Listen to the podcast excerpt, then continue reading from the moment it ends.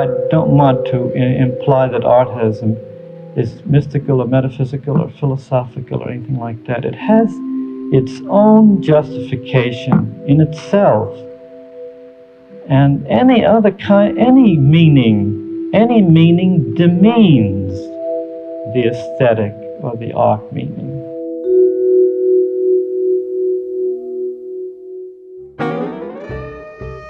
He was completely unique, there's no question. I think it was his ability to do so much with so little. Él era un disidente dentro del expresionismo abstracto americano. Fue abstracto desde el principio y eso lo hizo diferente y por eso abrazó la abstracción con una rotundidad absoluta. Yo diría que Reinhardt en la historia de la pintura moderna ha cosechado más respeto que fama y ha tenido una enorme trascendencia, no solo su pintura, también sus escritos. Yo diría que es uno de los grandes dialécticos de la historia del arte del siglo XX.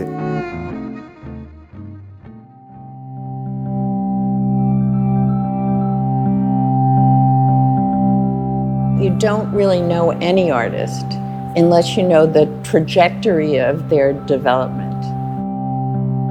Especially with somebody like Reinhardt, who is so abstract. Hasta llegar a su pintura definitiva, va progresivamente haciendo una depuración cromática y formal. Sus pinturas rojas y azules de principios de los años 50, aparentemente monocromas, radicalmente reducidas y de estructura simétrica, desembocarían en sus pinturas negras cruciformes de efecto mate a las que se dedican exclusiva desde 1954.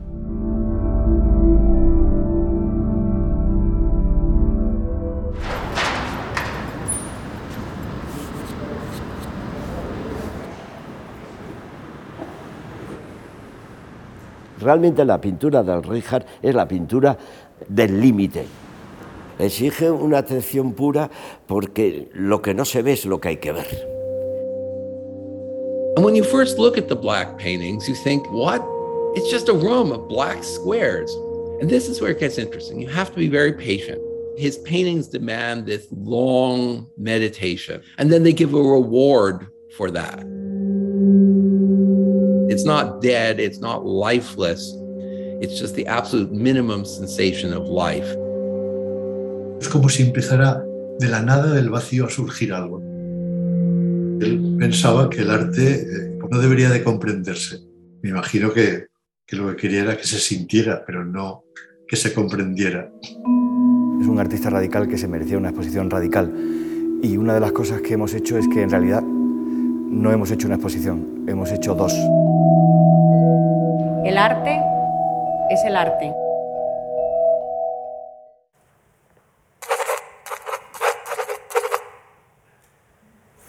Buenas tardes a todos, bienvenidos a la Fundación Juan Marc.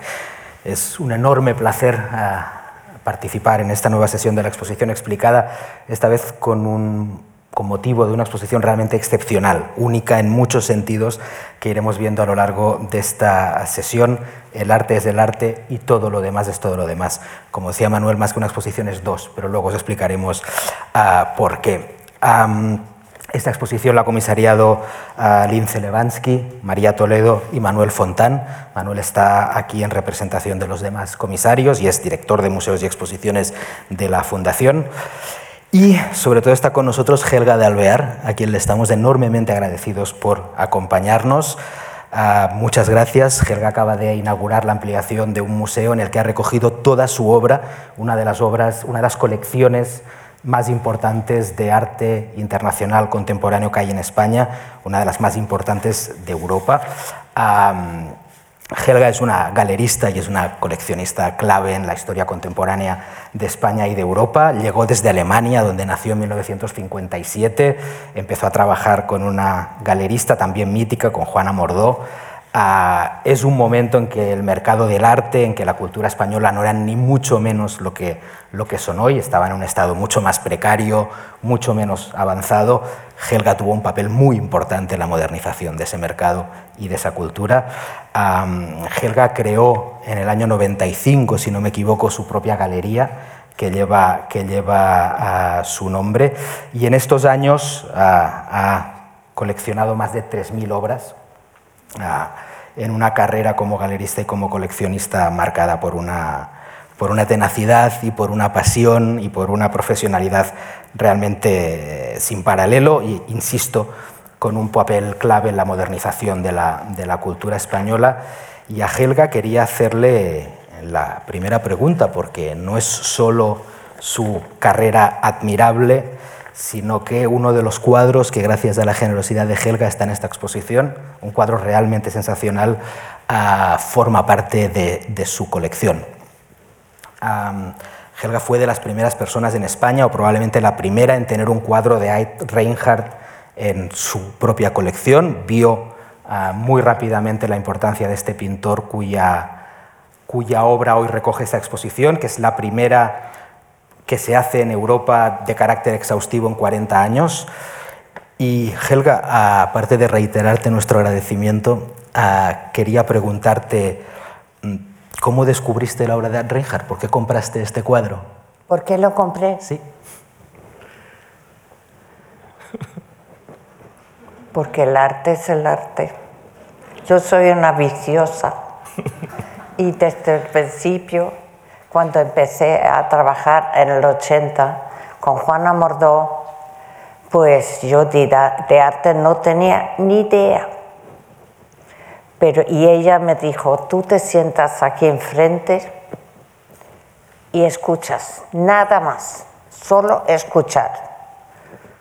Y así estuvo un año. Alguna vez llegué a mi casa llorando. ¿eh? Porque llovía a las 8 de la noche, teníamos abiertas las galerías hasta las 8 de la noche. Y claro, eh, mi marido decía, ¿tú querías trabajar? Pues trabaja. Total, que no, no venía a recogerme y yo desde, desde Juana Mordó hasta el Viso, vivía en el Viso, pues es un trocho para ir andando. Y, pero mi madre decía, tú piensas que te han robado un Picasso. Y entonces pues lo dejas y ya está. Pero el día siguiente sabía que me iba a volver porque me gustaba lo que estaba haciendo, me gustaba muchísimo. Y así ha sido poco a poco, poco a poco.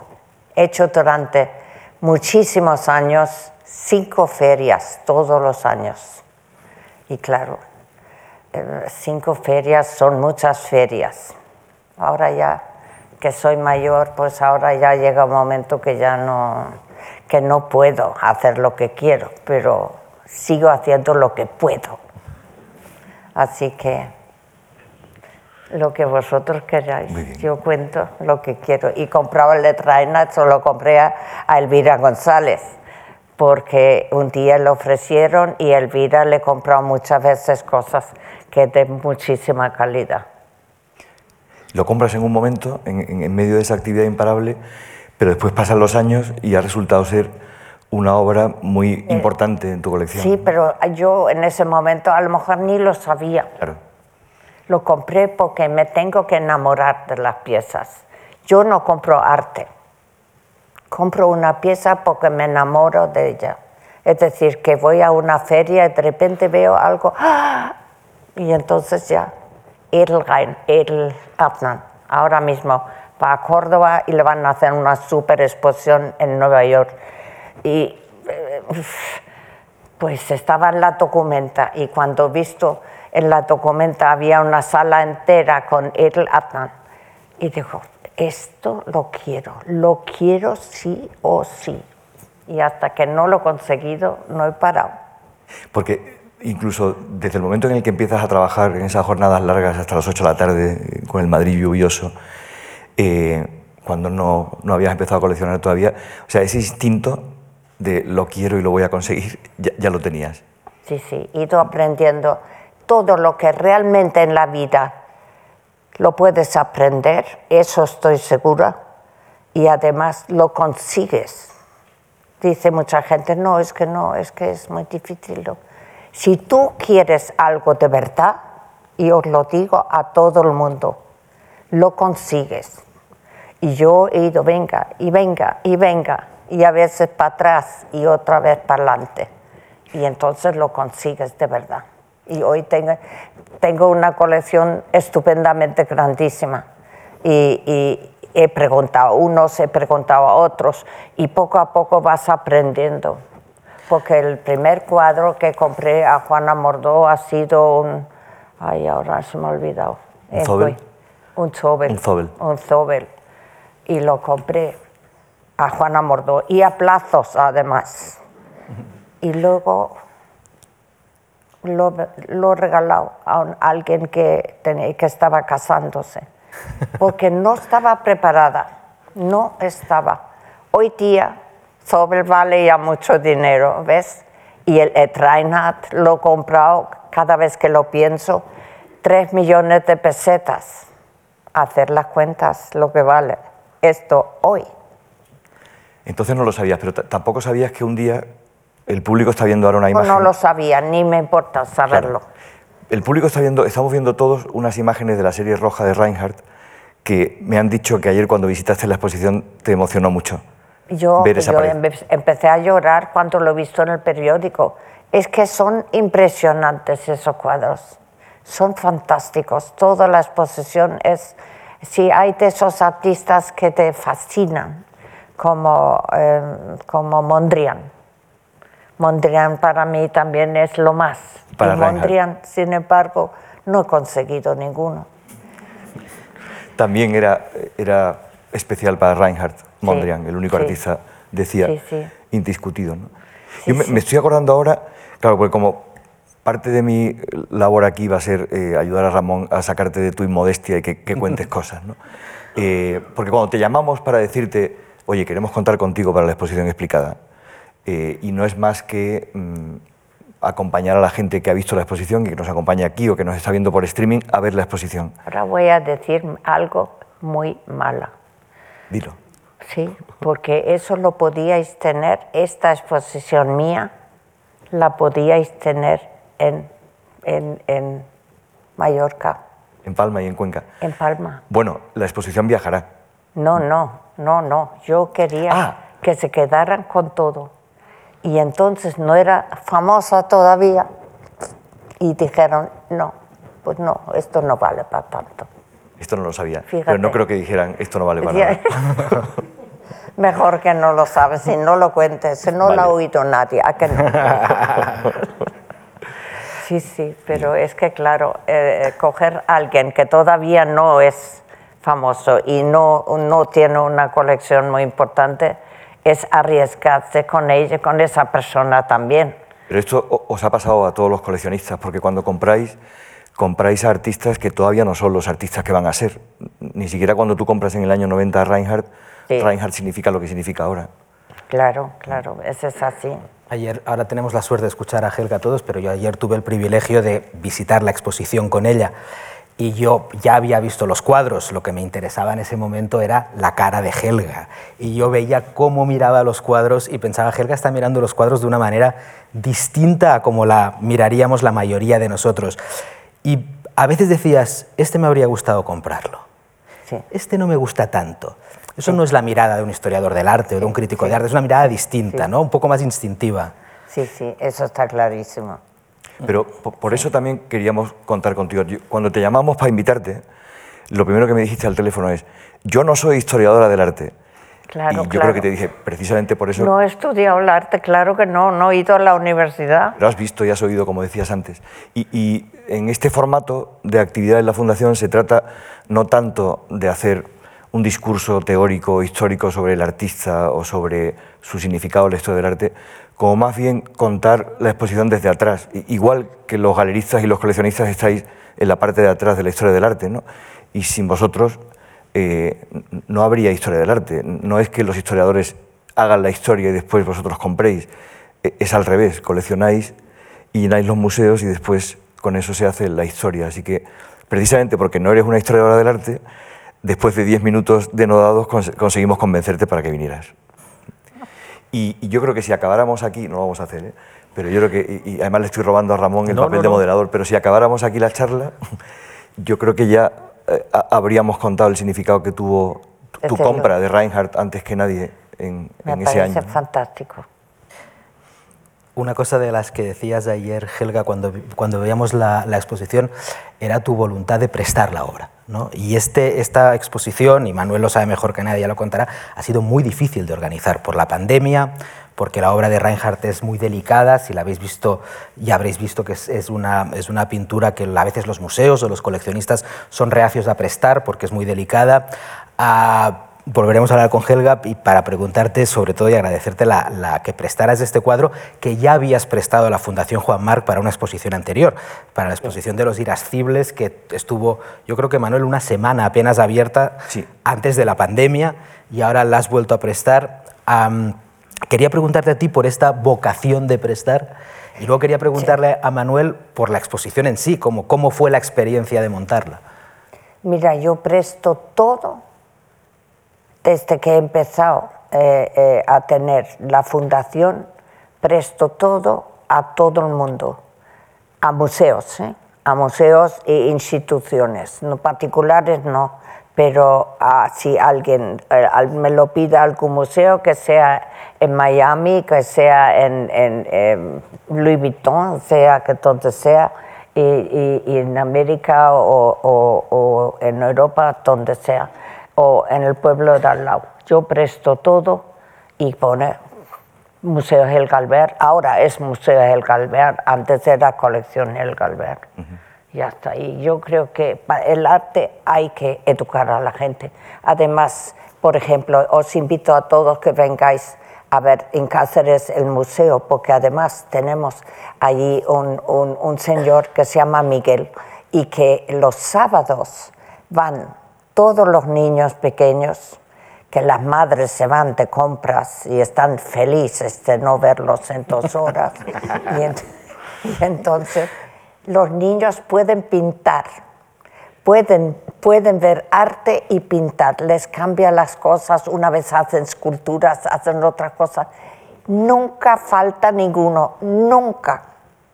Os aseguro que es muy importante empezar cuando son pequeños, porque el arte es una cosa muy importante luego en la vida. No sirve para nada, pero para la educación y la rectitud de la persona, de decir la verdad, de, de- de funcionar bien. Yo creo que el arte es una cosa importantísima. Y si lo empiezan de pequeño, yo me acuerdo de un nieto mío, entró una vez en, una- un- en la exposición de José Guerrero, en la galería, y te decía, ¡Ah! Uma, Uma, Abuela, y- abuela. abuela. Y estaba feliz y dije, esto es lo importante. Eh, Esto que dices lo, lo hubiera suscrito si no lo hubiera suscrito Reinhardt y es posible que incluso se, se encuentre literalmente eh, una cosa muy parecida eh, se le oía decir en el vídeo con el que hemos empezado el formato, ¿no? que no, no tiene significado, pero sin embargo tiene todo el sentido. Y sin, sin eso nada tiene sentido. Las cosas prácticas no tienen sentido. Sí, sí. Muy bien. Manuel, cuéntanos un poco la intrahistoria de la exposición, las dificultades que tuvisteis para hacerla, las postergaciones por la pandemia, los préstamos. Pues eh, bueno, Helga ha, ha dicho eh, que ella tiene muy claro que cuando le piden obras de su colección las presta. Esto no es el caso en el caso de todos los museos, de todas las instituciones, de todas las colecciones privadas. Yo diría que incluso no solo no es el caso, sino que cada vez es más difícil. Sigue habiendo el mismo número de obras de arte, pero en cambio las instituciones que organizan exposiciones se multiplican como esporas ¿no? y piden. Y si a eso le sumas que hay artistas que son especialmente difíciles, porque por ejemplo han sido poco prolíficos, eh, Reinhardt es una persona que muere relativamente joven, o porque su obra está mm, muy repartida en muchas instituciones y eso te obliga pues, a, a abrir el abanico de los prestadores y por tanto del transporte y los costes muchísimo, o porque, como es el caso de Reinhardt, hay una parte de su obra, sobre todo las pinturas negras, que son muy delicadas, eh, si se estropean es muy difícil re- recuperarlas. Eh, por todas esas razones y, y muchas más, resulta difícil eh, organizar una exposición sobre Reinhardt.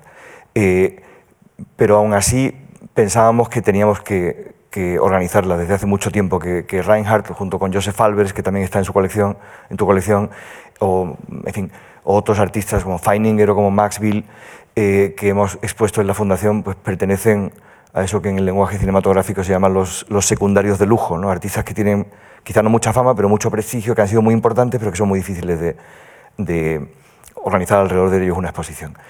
Y mm, bueno, empezamos a trabajar. Eh, con muchas dificultades, porque para empezar nos dimos cuenta de que, mm, salvo tu caso y el caso del Instituto Valenciano de Arte Moderno, apenas podíamos contar con instituciones europeas, salvo la Tate, que nos ha prestado, porque todos tienen, todas tienen obras del último periodo y además tienen muy pocas y la tienen habitualmente expuesta. Un, una señal de la especial generosidad de los coleccionistas es que, claro, cuando te prestan la obra pero está en un almacén es una cosa, cuando para prestártela tienen que reubicar todo, todo un espacio del museo, como en el caso de Reinhardt, que, está, digamos, como presidiendo toda tu colección de Minimal, tiene todavía más mérito. Es como si en tu casa te piden no una lámpara, sino te piden tu cama, ¿no? Pues es más complicado de prestar, ¿no? Eh, bueno, a pesar de eso, mm, empezamos a trabajar. Muy pronto nos dimos cuenta, en concreto se dio cuenta eh, María Toledo, que en realidad había que hacer dos exposiciones, que no era posible hacerle justicia a Reinhardt si mezclábamos el todo lo demás con el arte y eso nos llevó a tomar una decisión muy radical, que es partir la sala en dos y ofrecer, por tanto, dos experiencias. Una que es una sala puro white cube, puro cubo blanco, en el que hemos estado a punto, pero al final nos hemos apiadado del público, hemos estado a punto incluso de no poner números eh, junto a las obras, pero eso ya nos parecía un poco excesivo. ¿no?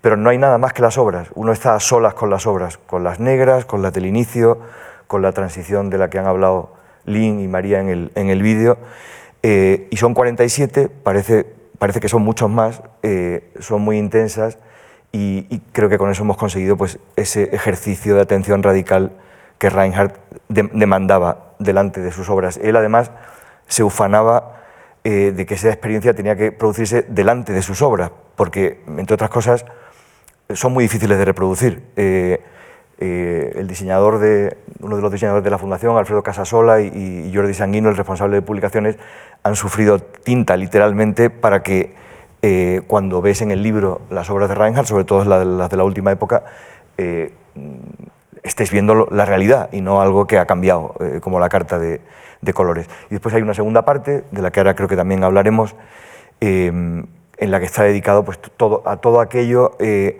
es muy importante en la vida de Reinhardt, que además es muy importante porque, y sobre esto se han organizado algunos eh, ciclos en, la Fundación, porque es, aquello con lo que el artista eh, se ganaba la vida, y claro, una vez que se ganaba la vida con eso, era completamente libre para hacer lo que le diera la gana, no dependía del mercado, tanto como otros artistas, no dependía de las instituciones, no, no dependía eh, de agentes, por así decirlo, externos, aunque obviamente no sería Reinhardt sin galeristas, ¿no? O sea, no, no se puede explicar el arte de ninguna época sin contar con el mercado y con esa parte de la economía del arte. Bueno, el caso es que nos pusimos insistentes y, empezamos a pedir obra. Yo creo, no hemos hecho la cuenta, pero María seguramente se la sabe, yo creo que por cada sí nos han dado cuatro o cinco noes. ¿Ah, sí? Sí. O sea, es, ha sido difícil. Es verdad. Sí, sí, es difícil. No, no, es fácil, porque claro, cuando le pides una obra a un museo y solo tiene esa, pues no es fácil. Después, además, eh, llega la pandemia y esto eh, ha sido muy bonito comprobar que las instituciones no solo han confiado una vez, tú incluidas, prestándonos sus obras, sino que nos han, han tenido confianza en nosotros otras dos veces. Esta exposición en realidad teníamos que haberla la hubiéramos inaugurado en octubre del 20 y la retrasamos dos veces, con la idea de que si nos hubieran puesto ante la alternativa de mm, o la inauguras o no te prestamos las obras, pues la hubiéramos hecho. Pero obviamente creo que al final el cálculo nos ha acompañado y es una exposición que se está pudiendo ver pues, en, unas condiciones casi, casi de, normalidad. ¿no? Eh, bueno, después hay un aspecto, eh, y es que Reinhardt no es un artista fácil, ¿no? Es, mm, si la abstracción, por así decirlo, ya es un... Eh, pues es la corriente central del arte del siglo XX y, y, es una especie como de, si me apuras, casi de continuidad también, pero de desmentido a toda la tradición pictórica, en este caso eh, occidental e incluso oriental, en este caso además, es un artista muy particular que acaba, pues que acaba disolviendo la historia de la pintura en, pinturas que solo aparentemente, como dice Pepe Carmel, eh, son pinturas negras. En realidad no son pinturas negras, son, mucho más que eso. ¿no? Mucho más, mucho más, porque no, El negro es- se imagina uno más que haya negro. No hay negro, No. hay otras cosas. Sí. Hay, hay el límite de la pintura, Sí, ¿no? Hay sí. el, y hay más allá, claro, porque después de Reinhardt la historia del arte no se ha acabado, ¿no? Él se Claro. reía de sí mismo diciendo que siempre estoy diciendo que estoy haciendo últimas cosas, pintando últimos cuadros, pero nunca nadie pinta el último cuadro. ¿no? Sí, sí. No, no, es una cosa, una exposición fabulosa que habéis hecho. Enhorabuena. Gracias a ti. Y hay que luchar para que la gente lo presta. Para mí entran los derechos humanos, lo siento mucho. Muy bien. Que si tú tienes obras de arte son para todo el mundo y eso hay que prestarlo. Yo, yo lo encuentro obligatorio. Esto que has dicho ahora, eh, aunque nos saque de la exposición, pero no nos saca de Reinhardt. Y, y después te, te queríamos preguntar, Ramón y yo, que hemos estado conspirando contra ti mientras que preparábamos esto, porque hay un paralelo entre eh, digamos, el Reinhardt, que es un artista muy viajero, eh, tu vida, que eres una alemana que se viene a vivir a, España, y una persona a, quien tú conoces por medio de Juana Mordó y, que, y a la que te pareces, porque vuestras vidas son paralelas, ¿no? que es Fernando Zobel. Eh, y te diré una cosa, que por eso tiene también sentido. Creo que con mucha probabilidad, a veces uno no se acuerda de estas cosas, ¿no? pero mm, el primer contacto que hemos tenido en la Fundación, en un mundo en el que ya pinchas en Google y tienes mil imágenes, ¿no? pero son las monografías de Ad Reinhardt que tenía Fernando Zobel en su biblioteca y que estaban ya en Cuenca en los años 80, ¿no? Eh, el libro de Lucy Lippard y, y- y otros muchos. Estaban ahí, a la disposición de, de quien quisiera verlas, eh, en un museo de un- una ciudad pequeña. ¿no? Claro, Eh, muy bien. es que es así.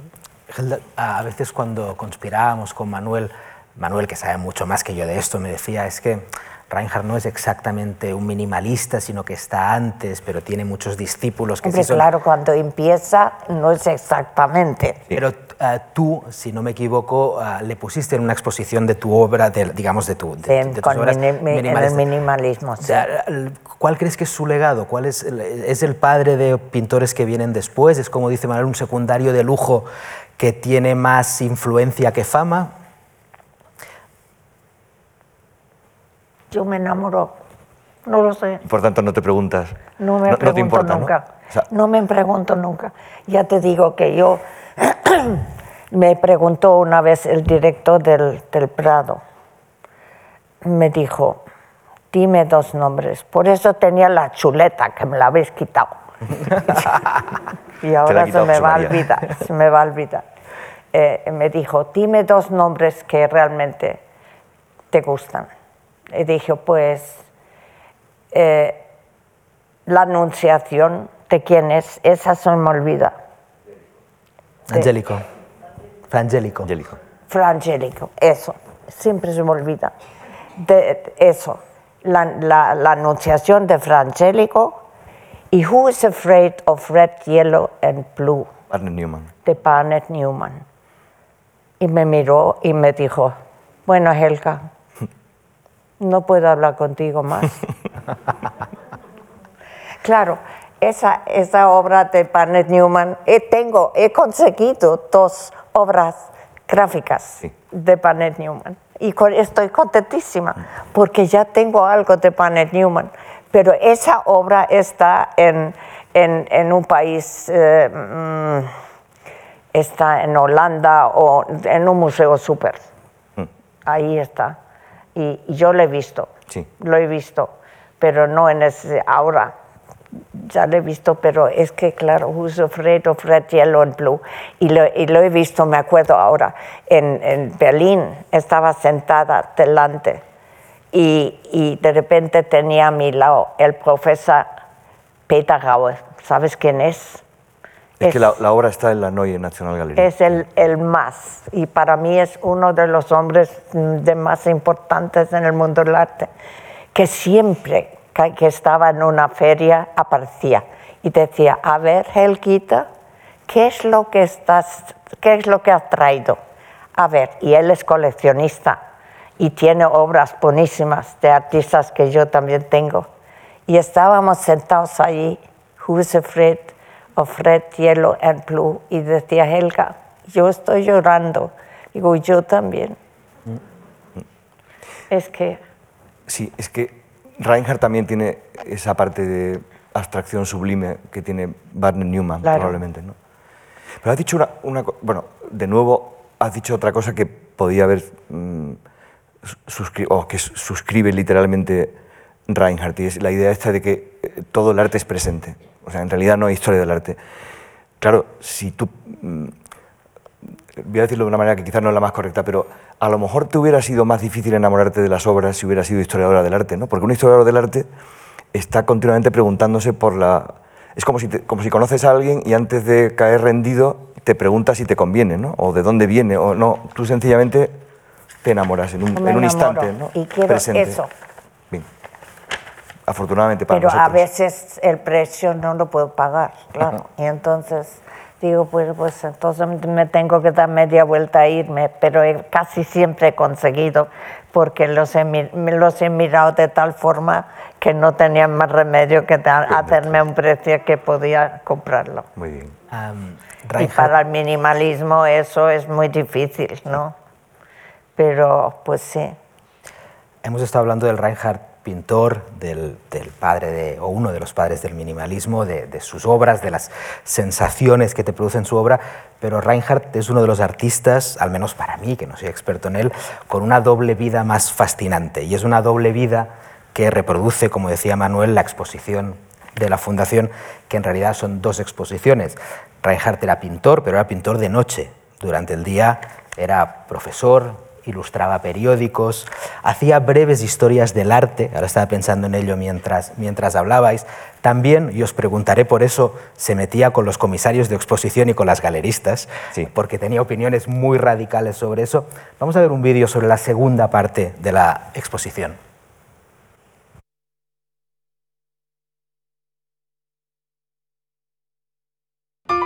and everything else is everything else.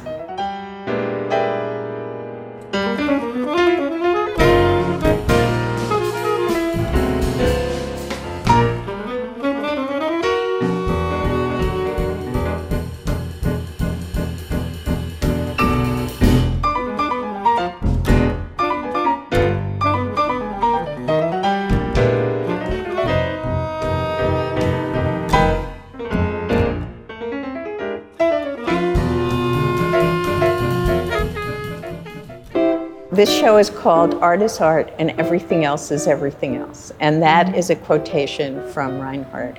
And this show is really a model of how he believed in that separation. We think of Reinhardt as this sort of painter alone in his studio. And in fact, he was a very worldly man. He was someone who was engaged with a lot of different practices political activity, making cartoons. He was a teacher, he was a writer.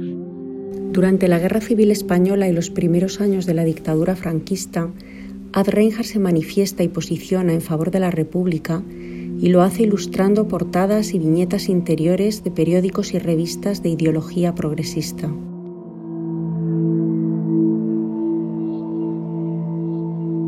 If I don't get any questions out of you, I'll keep talking, but, uh, but I'd rather find out if any of you have anything to say. And I try to show you that there isn't any basis for anything that you could think or say, that there isn't anything you could say about art that, would be true. But it was one reason why he taught his entire life was because he wanted a way to make a living that wouldn't require him to sell paintings to make that living. He was the most important teacher I ever had. He was constantly pushing you beyond your sense of what art was. in his daily teaching. I just loved how he taught because he actually would stimulate you. Like he would come around and make a cryptic comment. And I always loved those because they taught, they made me learn more than I ever would have learned. In the art history class, he never gave you dates. He often didn't tell you who the artists were. He would just make comments like, good paintings are good paintings. And one session, he showed like an hour's worth of paintings upside down. You know, and he just said, you know, don't look at the content, look at the form. As he's making these paintings that are unphotographable and that he talks about as being unreproducible, he's also making tens of thousands of photographs that are proliferating and are very colorful and have a really joyful life to them about sort of going out and seeing the world. Helga, a Reinhardt, como, como explican algunos de los textos que la Fundación ha publicado con motivo de la exposición, porque fue un hombre que escribió mucho sobre arte, ah, era muy crítico con los museos, con los galeristas. Él iba a ver, a ver museos. Él, ah, ah, como me contaba María Toledo, una de las cocomisarias, tenía muy buenas galeristas, pero nunca acabó de fiarse de esa figura. Decías antes que que te enamoras de las obras que compras. Igual es más fácil enamorarse de la obra que del artista. Ah, desde luego yo no tengo mucha relación con mis propios artistas. Yo, yo quiero ver las obras. Sí, mis amigos son mis amigos. Y eso es otra cosa. ¿Y estas críticas que le hacía al mundo de los galeristas y de los artistas? O de yo la- tengo de- amigos que son galeristas, por supuesto que sí. Y además yo espero que ellos se portan bien conmigo y yo me porto bien con ellos. Pero, pero luego somos amigos, es decir, que no, Pero que re- no es problemas. Pero con los artistas es, es un problema, porque no sé, eh, es más difícil para mí. Y los artistas lo notan. Pero es, es más limpio enamorarte de las obras de arte que, que, que incida la personalidad del artista, que a veces tienen personalidades que no les ayudan a, a situarse o a veces tienen personalidades demasiado invasivas o demasiado autopromotoras. ¿no? O sea, y, eh, el historiador del arte eh, paisano tuyo, Wolfling, que, que hablaba de una historia del arte sin nombres, ¿no? una historia del arte de obras, Sí. quitando a los... O, eso que, acaban de contar esos dos, eh, esos dos discípulos de Reinhardt, que eh, es bonito que lo contemos, ¿no? porque mm, esos dos personas, Adriana y, y Leonard Silverberg, que han aparecido en el vídeo, no son artistas a los que hayamos localizado y les hayamos dicho, por favor, ¿por qué no intervenís en la exposición explicada para que la fundación quede bien? No, es gente que se ha enterado que había una exposición sobre Reinhardt en España, fueron discípulos de Reinhardt, Reinhardt les marcó eh, cuando fueron alumnos suyos y, y nos han escrito y quieren venir eh, a Madrid a ver la, la exposición y ellos contaban ahí exactamente eso, o sea, eh, como Reinhardt, o sea, lo que tú acabas de decir es bastante equivalente a eso que decía Reinhardt ahora mismo de que les voy a poner una hora de diapositivas con todas las obras al revés. No les voy a dar ni nombres ni fechas, simplemente les voy a obligar a que, a que vean la forma. ¿no? Claro, es exacto. Es que tiene que ser así. Tiene que ser así. Sí, sí. Y las personas que vienen a comprar obras de arte a la galería, yo, yo no les digo cuál compran o cuál es mejor que otro, no, no, no. Porque si no es, pues eso, eh, quiero algo encima del sofá, dice qué color es su sofá, ¿no? O cómo es la pared, o cómo. Yo no, yo compre usted la, elija la obra. Si es buena, irá encima de cualquier color de sofá. Y si es muy buena, a lo mejor acaba usted cambiando la casa entera. Claro. Que haga juego. Exactamente. Helga, ¿tú has conocido algún artista, aparte de Reinhardt, que tengan... Reinhardt tenía una... Aunque fue un artista más o menos exitoso, digamos, o muy respetado en todo caso, él decidió que no quería vivir de su arte. Él prefería ser profe- No quería. vivir de la venta de sus cuadros. Él prefería vivir de dar clases en la universidad, de ilustrar periódicos, incluso de hacer No, dibujos. pero hay muchos artistas que, que ser artistas es una profesión muy difícil, muy, porque eh, vender se vende poquísimo y en España menos. En Alemania o en Inglaterra o en, en- en- yo creo que en, en las ferias lo hemos notado, se vende mucho más fuera que aquí. Y aquí hay que ver que eh, eh, Carlos Urros y Maribel ahora están haciendo todo lo posible que se pueda hacer y han hecho este año un milagro que, que la feria, porque luego en Portugal han dicho online. ¿Quién compra un- una obra de arte online? Vamos, para mí sería imposible. Es que ni lo miro. Yo quiero ver la obra. No, no, no voy a decir en la televisión compro una. Para mí es ver la televisión online, lo siento. Sí. Bueno, es, sí, es un formato más pequeño, pero es como ver la tele. Claro. Y decidir qué ves. Y la gente compra eso, no, yo eso no. Yo, yo quiero ver la obra y enamorarme de la obra. Y entonces, eh, eh, sí. Hacerte y- con ella. Y mis artistas, unos son buenos, otros son peores, otros son para otros. Para mí son todos mis artistas y lucho por ellos que no os podéis imaginar, por todos. Claro, como tiene que ser. Si no, que no esté en mi galería, ¿no? Reinhardt, que se metía con el mercado del arte, obviamente como persona pues, dialéctica, tuvo, sin embargo, eh, unas galeristas, además todas mujeres, bastante Sí. equivalentes a las mujeres de tu generación, que Sí. habéis sido las figuras principales, digamos, del mercado del arte en España. Sí, sí. Tú, Juana, Elvira. Claro. eh, Soledad. Eh, o sea que es Claro. compatible tener esta especie como de mm, capacidad de meterse con todo el mundo y de poner todo en contradicción con, de hecho, pues vivir Yo en un no mundo sé en- si es, es- la mayoría somos mujeres. Sí. De los galeristas, sí. ¿Será que toreamos mejor? No sé. Sí. Otra clase de toreo. Al, al inaugurar la exposición, Manuel y Javier, el director de la Fundación Bar, decían la- que el, arte reciente, el arte contemporáneo, a veces ha peleado en contra de la belleza, ¿no? a veces ha peleado en contra de lo bonito, pero es cierto, y si veis la exposición lo veréis, que la primera sensación que tienes de ver la exposición es que es muy bonito, es que sí hay belleza reflejada en esos cuadros, y hay incluso algo, y esto es muy subjetivo, casi espiritual en los cuadros de Reinhardt. Hay una, él no era un hombre religioso, pero sí hay algo que percibes, que te transmite, incluso donde están los cuadros negros en la exposición, parece casi una capilla. No sé, Manuel, si era voluntario o había algo así de, parecer esa capilla. Con tu mirada, que es distinta de la nuestra, ¿te parece bien, bien en, en Reinhardt esa, esa belleza o esa pureza o esa casi espiritualidad? Es que además, es que eso, por ejemplo, en, un- en una casa, en un cuarto, si tienes el espacio, poner un cuadro negro de Reinhardt, no puedes poner nada más. La gente le gusta poner cuadro al lado de un cuadro al lado de otro y, y tapizar, como yo digo, tapizar la casa.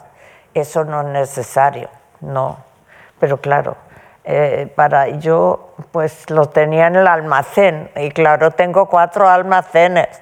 Y claro, llega un momento y ahora, ahora me los están quitando para Cáceres. A y a veces lo llamo robar porque, porque ya, ya sé que van a estar en Cáceres expuestos o van- algún día estarán expuestos, pero eso es que, es que me lo quitan del corazón, es que es- Bueno, al final, pero tampoco los puedo ver porque están en el almacén, Sí, así que mejor que estén en Cáceres.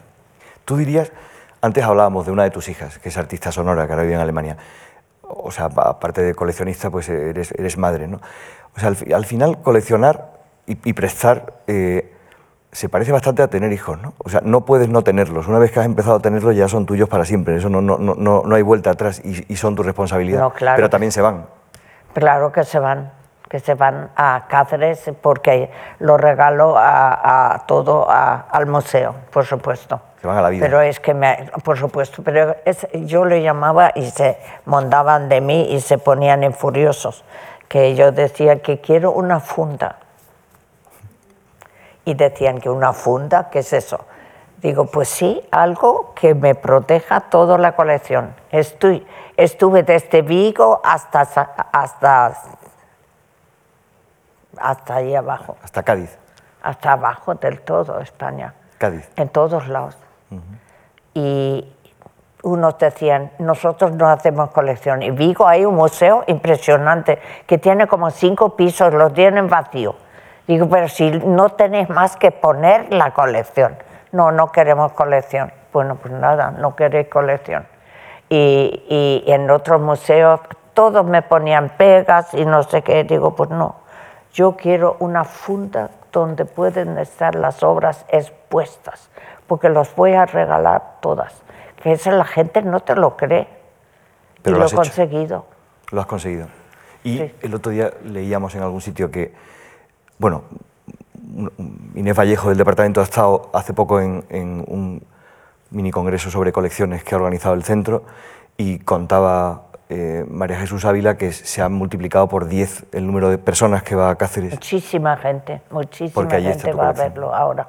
Sí, sí, porque además el, eh, bueno, es el edificio del museo, le van a dar el premio ahora a Miss Van der Rohe, que más no se puede pedir, porque es que Emilio, Emilio lo que pasa es que el, el otro se murió, desgraciadamente, pero pues, es que son fabulosos arquitectos. Es una es una gran funda, como decías tú, ¿no? Pero Ramón nos ha preguntado... Ha juntado de repente todo. Sí. Ramón nos ha preguntado sobre, el, digamos, que el contenido de la funda al final es algo muy espiritual.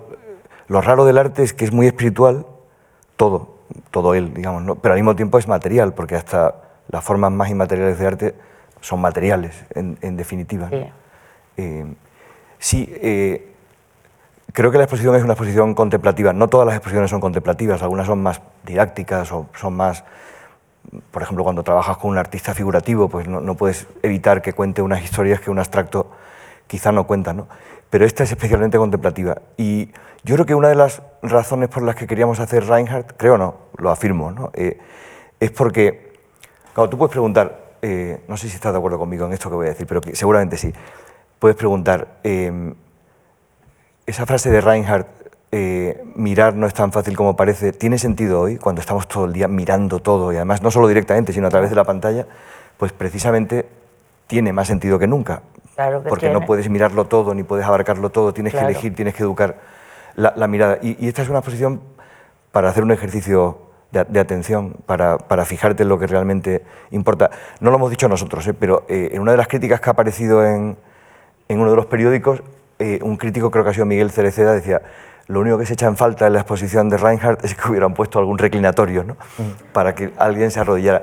Eso sería excesivo. ¿no? Eh, el propio Reinhardt eh, decía que en fin, no hay que ir a los museos buscando espiritualidad. ¿no? Eso es mucho más fácil comprarse un Buda en, en una tienda de conveniencia por 5 euros y eso quizá dice más que, bueno, por esa idea tan, tan cierta de que en el fondo en, en el museo no hay obras religiosas, o si las hay, están en función de su belleza y no en función de, que reces delante de ellas, ¿no? aunque puedes, puedes hacerlo. ¿no? Sí, indudablemente es, tiene un punto de místico. ¿no? Eh, dos de sus amigos eran dos personas muy, dos personajes casi muy particulares. Robert Lax, un poeta americano convertido al catolicismo, y Thomas Merton, el famoso monje trapense, amigo de los Shaker y, de esa estética despojada. Probablemente, no lo hemos conocido personalmente, hemos conocido a su hija en el proyecto, a lo largo del proyecto, pero, pero se, se ve claramente que era un hombre claramente que vivía en una especie como de austeridad eh, autoexigente. ¿no? Eh, Esto es curioso, cuando, cuando ayer entramos con Helga en la exposición, ella inmediatamente pensó en Mondrian, sí. lo, mencionó, Mondrian. Y a mí una de las cosas que más me llama la atención de Mondrian es la apariencia puramente racionalista de sus cuadros y después la vocación increíblemente espiritual que tenía. Es decir, no, no, no, no sé si hay que establecer una relación filial entre los dos, pero sí comparten eso al menos. ¿no? Lo comparten. No sé eh, si Lynn o María en el vídeo aparece la expresión, creo que es María la que lo dice, que Reinhardt en el fondo es un disidente del expresionismo abstracto. de esa foto famosa de nuestra exposición anterior a la que tú nos prestaste la misma obra, se sale. Los otros son mucho más, son expresionistas. Él va en el camino hacia el minimalismo. Eh, pero eso ocurre porque es el, el, el que más se cree a Mondrian de los americanos de su generación. Sí. Sin duda. Él decía una, frase que me encantó, y no sé si Helga como coleccionista tiene sentido para ti. Él decía, tienes que escoger entre Magritte o Mondrian. Y él decía, y yo soy de Mondrian. Claro. Como coleccionista piensas en estos términos, ¿hay que ser de uno o de otro o se puede ser de todos? Sí. Hay que escoger. Hay que escoger. En la vida siempre así. A tu marido, a, tu a tus amigos los escoges, porque eh, sí o sí. sí. Es así. Sí, pero hay gente que hace que toma decisiones vocacionales muy radicales, ¿no? Porque claro, la decisión de decir, no, el arte es el arte y todo lo demás es todo lo demás y no voy a mezclarlo y puedo tener ideas de izquierdas, pero eso no significa que me parezca bien que haya que protestar porque han encarcelado a Siqueiros, porque al parecer tiene que ver con el asesinato de Trotsky. Eh, eso no, tiene por qué verse en mi obra, que es abstracta. Eh, es muy radical y es, en ese sentido Reinhardt ha sido siempre muy intempestivo, ¿no? Es decir, que lo era ya entonces y lo sigue siendo probablemente ahora. Tan intempestivo, y quiero haceros la última pregunta, tan intempestivo que hacía 40 años que no se hacía una exposición exhaustiva, profunda sobre él en Europa. Desde 1991 no se hacía una exposición exhaustiva sobre él en Estados Unidos. La última fue en el MoMA en 1991. Y ah, Lynn, una de las comisarias, nos decía que cuando se hizo la exposición en el MoMA del 91, daban por sentado que era la última gran exposición de Reinhardt. Sí. No Esto- se iban a hacer más. Sí, tú- No, tú- no, perdón. No, no, sí, sí, sí. No, afortunadamente Lynn nos dijo esto una vez que habíamos inaugurado la exposición, porque yo creo que si nos lo hubiera dicho al principio, hubiéramos dicho, pues claro, te puede salir mal, puedes hacer una inversión de tiempo y que de pronto, pues en vez de 47 obras, que se defienden muy bien, pues a lo mejor te prestan cuatro, ¿no? Entonces, ¿qué haces? no? Em, sí, ella trabajó con William Rubin en el MoMA haciendo una exposición que pensaban que iba a ser la última. Y antes, como casi todo lo que tiene que ver con el arte tiene alguna genealogía alemana, también en tu caso, antes, en el 87, se hace la última eh, la exposición de Reinhardt en Europa, en la Stadtgalerie de Stuttgart, Ah, sí, que, en tiene una, que tiene una pintura negra. Eh, y entonces, eso ha pesado. Mm, Cuando pasan 40 años y un artista ya no se ha visto o no se ha visto como en esta exposición, pudiendo, pudiendo revisar su trayectoria y viéndolo completamente, hay que hacer algo. Eh, bueno, y si ves que a lo mejor otras instituciones no lo van a hacer porque están con otros proyectos o, eh, y seguramente entra en tu línea de programación eh, y en este caso pues, pues entraba, pues lo hemos hecho. Helga decía antes que no se veía comprando un cuadro por la tele o no se veía disfrutando de un cuadro a través de una pantalla. Yo, desde luego. Desde luego no. A hacer una exposición de Reinhardt 30 o 40 años después parece claro que tiene sentido, está viniendo la gente a verla, a los críticos les ha encantado. Ah, sé que voy a hacer una pregunta demasiado abstracta, pero que tiene que ver co- con, lo que Reinhardt se preguntaba en sus, en sus artículos. Entonces es que sigue teniendo sentido el arte en directo, en una exposición, colgado de un museo, de una manera hecha con gente con criterio. Eso sigue teniendo sentido. Claro. Y aquí tienes que venir varias veces para verla. En una sola es imposible. Yo vendré varias veces más. Vendrás y nos A avisarás. escondidas. A escondidas, pero nos, avis- nos enteraremos porque tenemos espías. Con No, mi palo que voy de- a Santiago de Compostela, con mi palo. Manuel, hemos hablado de la exposición, pero está el catálogo. Ah, que veo Está el que- que catálogo, lo llevas sí, porque- contigo. Tengo todo. Me lo han dado ayer todo. Ah, lo tienes también. todo, todo. Es un catálogo particular. Sí, bueno, sin ánimo de que esto parezca que estamos haciendo promoción, pero claro, cuando, cuando te enfrentas a un artista tan radical, pues entonces te arrastra. Entonces, mm, lo primero que se te ocurre es que no puedes hacer un catálogo convencional. ¿no? Eh, la pregunta que acaba de hacer Ramón tiene que ver con, eh, ¿tiene sentido seguir haciendo exposiciones en un mundo que se está transformando digitalmente, donde podemos ver todo por la tele? Sí, y cada vez va a tener más sentido, porque cada vez va a ser más necesario distinguir, digamos, lo real material de lo real virtual. Pero en, en este caso, digamos, si siempre procuramos pensar que los, las publicaciones que acompañan a la exposición deben sobrevivirle, en este caso además, eh, pues había que hacer algo distinto y difícil. Y, y entonces lo que hemos hecho es un, catálogo que es, Sí, sí. que es el que solo Está uno muy bien.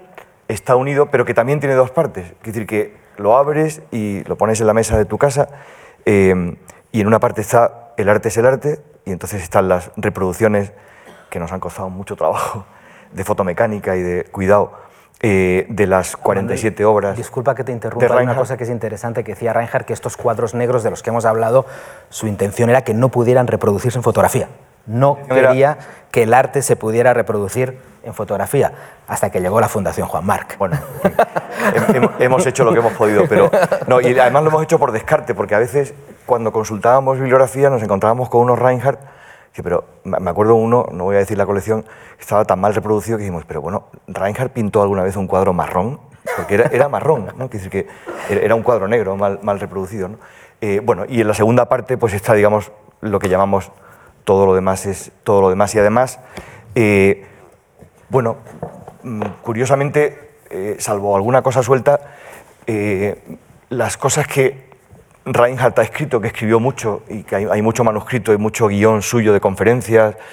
Son unos textos preciosos, muy duros algunos, muy, muy casi de, prosa poética otros, pues no estaban traducidos al castellano. Eh, no, había casi, no había nada o casi nada. Eh, y hemos hecho una pequeña publicación eh, que se llama At Reinhardt, Textos Escogidos, que también tenéis en- a vuestra disposición y que reúne pues, ve- 21 textos que hemos podido hacer, por cierto, y aprovecho para, para, para no Claro, dejarme fuera del capítulo de para ver los agradecimiento. cuadros. Claro, Sí. eh, para no dejarme fuera del capítulo de agradecimientos, además de Helga, que está aquí y que es obvio que...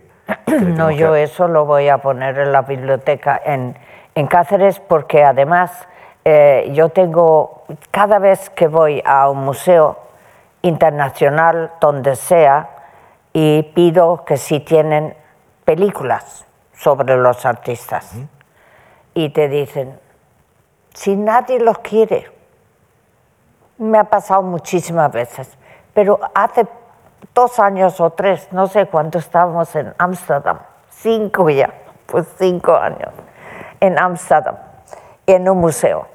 Y de repente dice, películas, mire, ahí hay un cajón, ábrelo, a ver si encuentra algo.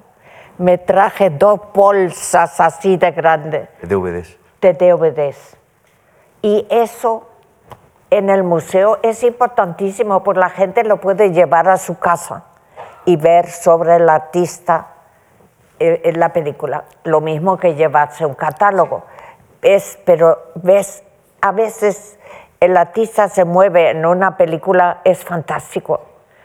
Pero porque ves a Mondrian ahí eh, moviéndose en su casa, cómo él pintaba, cómo dormía, cómo no sé qué. Y es que eso es importantísimo, porque ya, ya ves cómo es, cómo es el artista, seguramente- su vida. Sí.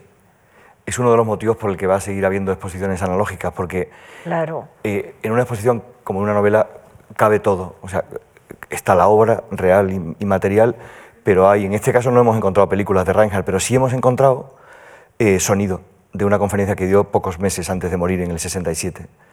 Eh, son los, los- la, la voz de Reinhardt que habéis oído ¿no? en el, en el vídeo. Y eso lo puedes llevar a la exposición. De hecho, está en la exposición. Claro, Eh, lo que no puedes hacer es lo contrario. Lo que no puedes hacer es llevar la obra de Reinhardt a la exposición digital. Ahí solo tienes su imagen. ¿no? ya. Y no es ya. lo mismo. Pero puedes aprender mucho Muchísimo. a través de un DVD Muchísimo. en tu casa. Muchísimo. Cómo es el artista, cómo vive, cómo, cómo lo que ha hecho, cómo pinta. Se puede aprender muchísimo. Mucho. O sea, cuando lees cosas radicales de Reinhardt, en el sentido de no se puede hacer historia del arte, no hay nada que entender del arte, el arte no tiene significado, tienes que tener en cuenta que lo está diciendo un artista que tenía una formación por encima de la media de los artistas, porque no estudia Bellas Artes, estudia Historia del Arte y es profesor de Historia del Arte, de Arte Oriental. Es, eso es, es compatible con saber mucho, hacer como que no sabe. ¿no? Sí.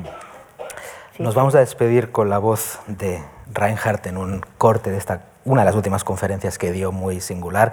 Quiero agradecerle a Manuel las explicaciones que nos ha dado, quiero agradeceros todos vuestra presencia. Helga, muchísimas gracias. Hemos aprendido mucho y ha sido un placer Muchas gracias. tenerte aquí y os dejamos con Reinhardt. Muchísimas gracias a vosotros que os intereséis por, por- y veniros todos a Cáceres, por favor, os va a gustar. Os va a gustar seguro. Muy bien. Hay muchas cosas muy interesantes y no está todo puesto. Es todo que no se ha puesto nunca, porque antes teníamos 10 años la fundación y lo que está expuesto en la fundación durante 10 años no está ahora en el museo. Así que tengo muchísima, es que soy una viciosa espantosa. Bueno, vicios privados, virtudes públicas. ¿eh? Sin, sin tus vicios privados no hubiéramos podido hacer esta exposición. O sea que, Bueno. gracias. Sí, gracias.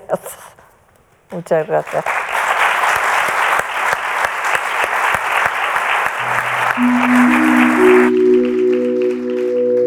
Las exposiciones también son ejercicios de atención que se proponen al público, que puede disfrutar y acabar saliendo viendo las cosas de otra manera o sabiendo que hay otros modos distintos y en este caso quizá más intensos de mirar las cosas.